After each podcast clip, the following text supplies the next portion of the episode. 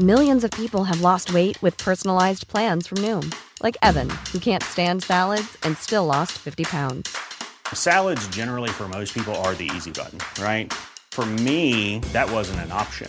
I never really was a salad guy. That's just not who I am. But Noom worked for me.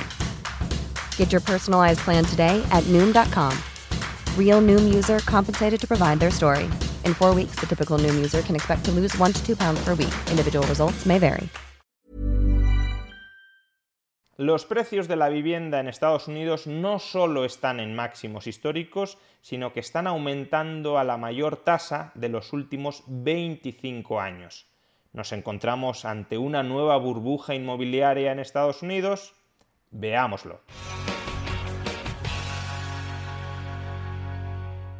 Desde hace varios meses, muchos titulares de prensa económica contienen una misma palabra, inflación. Y no es para menos porque estamos experimentando el alza más elevada de precios en los últimos 30 años. Esta inflación suele atribuirse de manera generalizada a la existencia de cuellos de botella en determinados sectores de la economía global que impulsan al alza los costes y por tanto los precios. Ahora bien, cuando hablamos de inflación, la mayoría tendemos a pensar intuitivamente en el encarecimiento de los bienes de consumo no duradero, es decir, aquellos bienes de consumo que tienen una durabilidad baja, típicamente la comida, pero también la vestimenta o también otros servicios de los que adquirimos en nuestro día a día.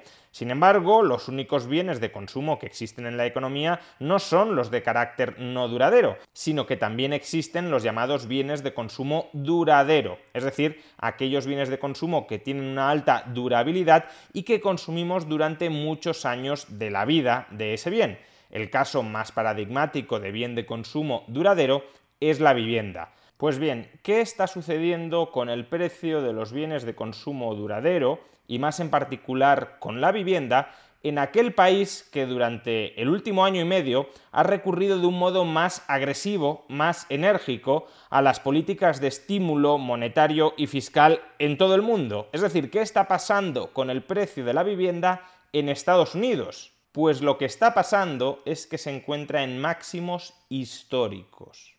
Lo podemos observar en este gráfico que contiene el índice Case-Shiller de precios de la vivienda en Estados Unidos.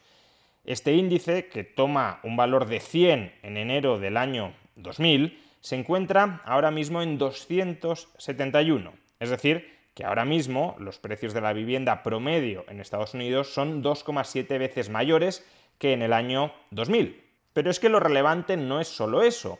Fijaos en dónde estaban los precios de la vivienda en el pico de la anterior burbuja, es decir, a mediados del año 2006, pues se encontraban en 184.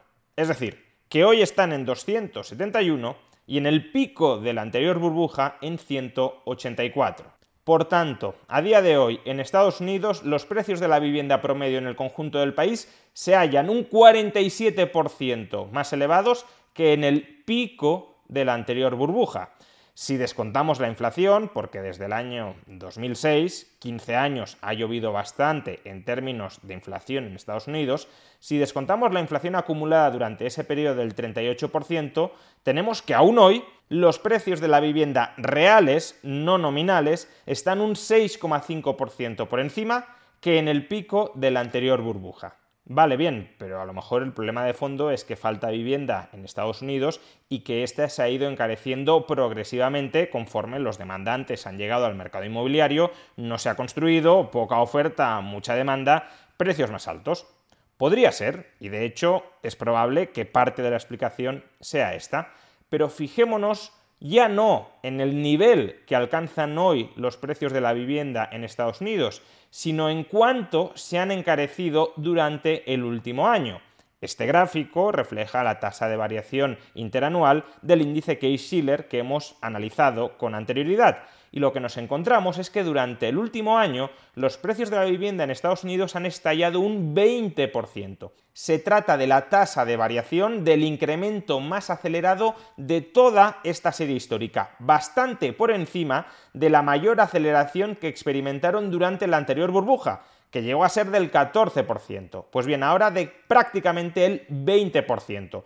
No solo es que estén muy altos, sino que están subiendo muy rápidamente. Y esta elevación de precios tan rápida es difícil vincularla a la existencia de cuellos de botella que estén encareciendo los costes de las nuevas viviendas. Aquí los cuellos de botella de los contenedores, de los microchips, del petróleo o del gas no influyen demasiado, porque estamos hablando de encarecimiento de viviendas nuevas o de viviendas ya existentes, ya construidas. Pero bueno, de nuevo podríamos pensar, Quizá es que durante el último año se ha generado una escasez repentina de vivienda y como los estadounidenses tienen más poder adquisitivo, pues entonces los precios de la vivienda se han incrementado.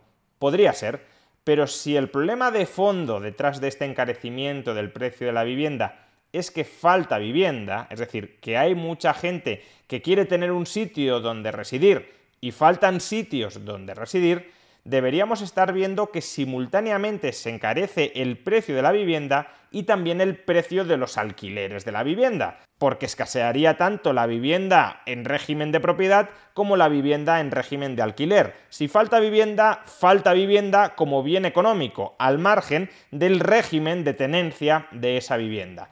Pues bien, en el siguiente gráfico vamos a representar cuál es la relación entre el precio de compraventa de una vivienda y el precio de los alquileres, lo que en bolsa se llama ratio PER, Price Earning Ratio, y que en el mercado de la vivienda podemos denominar de manera muy similar, poniendo en relación, como decía, los alquileres al precio de la vivienda en lugar de, como se hace en bolsa, los beneficios de las empresas en relación con el precio de la acción, en relación con la capitalización bursátil de la empresa. La ratio PER suele considerarse un indicador de burbuja, cuando la ratio PER está muy alta, significa que estamos pagando múltiplos muy elevados en relación con el rendimiento que nos proporciona el activo, en este caso la vivienda.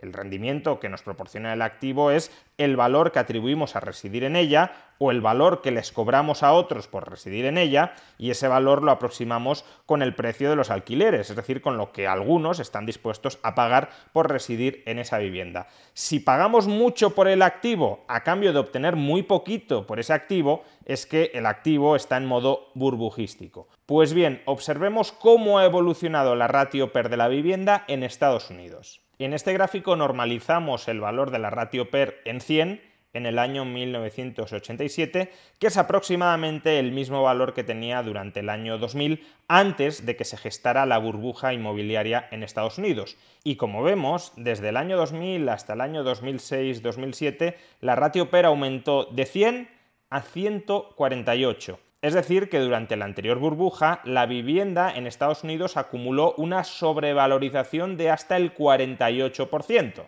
Pues bien, ahora mismo la ratio PER ya se encuentra más elevada en Estados Unidos que en el pico de la anterior burbuja. Y no podría ser que la ratio PER se haya disparado porque hay escasez de vivienda, esa escasez de vivienda se ha trasladado en mayores precios de la vivienda. Y como los precios de los alquileres siempre se ajustan con retraso con respecto a las operaciones de compraventa, pues todavía no ha dado tiempo a que suban los alquileres tanto como ha subido el precio de venta de la vivienda y por tanto cuando esto suceda la ratio PER vuelva a bajar, es decir, cuando suban los alquileres, la relación entre el precio de la vivienda y los alquileres se ajustará a la baja.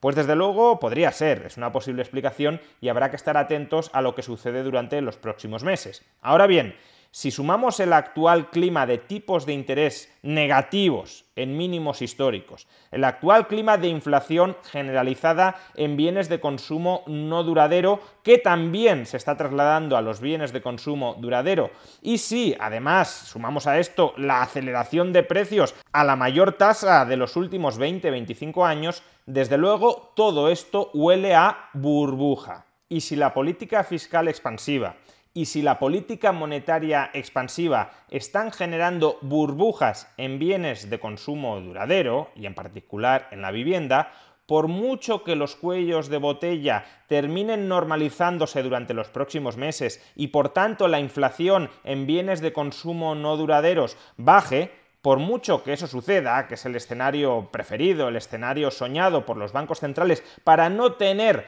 que restringir su política monetaria, aunque eso suceda, si tenemos, si se está gestando una burbuja en los precios de la vivienda en Estados Unidos, A la Reserva Federal no le quedará otro remedio que subir tipos de interés para estrangular, para pinchar esa burbuja. Si los bienes de consumo duradero se encarecen, habrá que subir tipos de interés. Y si Estados Unidos sube los tipos de interés, el tipo de cambio euro-dólar se apreciará en favor del dólar y por tanto la eurozona comenzará a importar inflación, lo cual añadirá nuevas presiones a que el Banco Central Europeo eleve los tipos de interés por mucho que los cuellos de botella en determinados sectores de la economía global hayan desaparecido con la política monetaria expansiva siempre termina sucediendo lo mismo.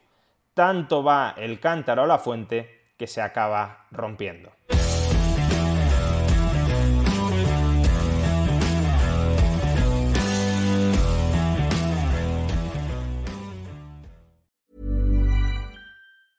Hi, I'm Daniel, founder of Pretty Litter. Did you know cats tend to hide symptoms of sickness and pain? I learned this the hard way after losing my cat, Gingy. So I created Pretty Litter, a health monitoring litter that helps detect early signs of illness by changing colors, saving you money and potentially your cat's life. Pretty Litter is veterinarian developed, and it's the easiest way to keep tabs on your fur baby's health right at home. Go to prettylitter.com and use code ACAST for 20% off your first order and a free cat toy. Terms and conditions apply. See site for details.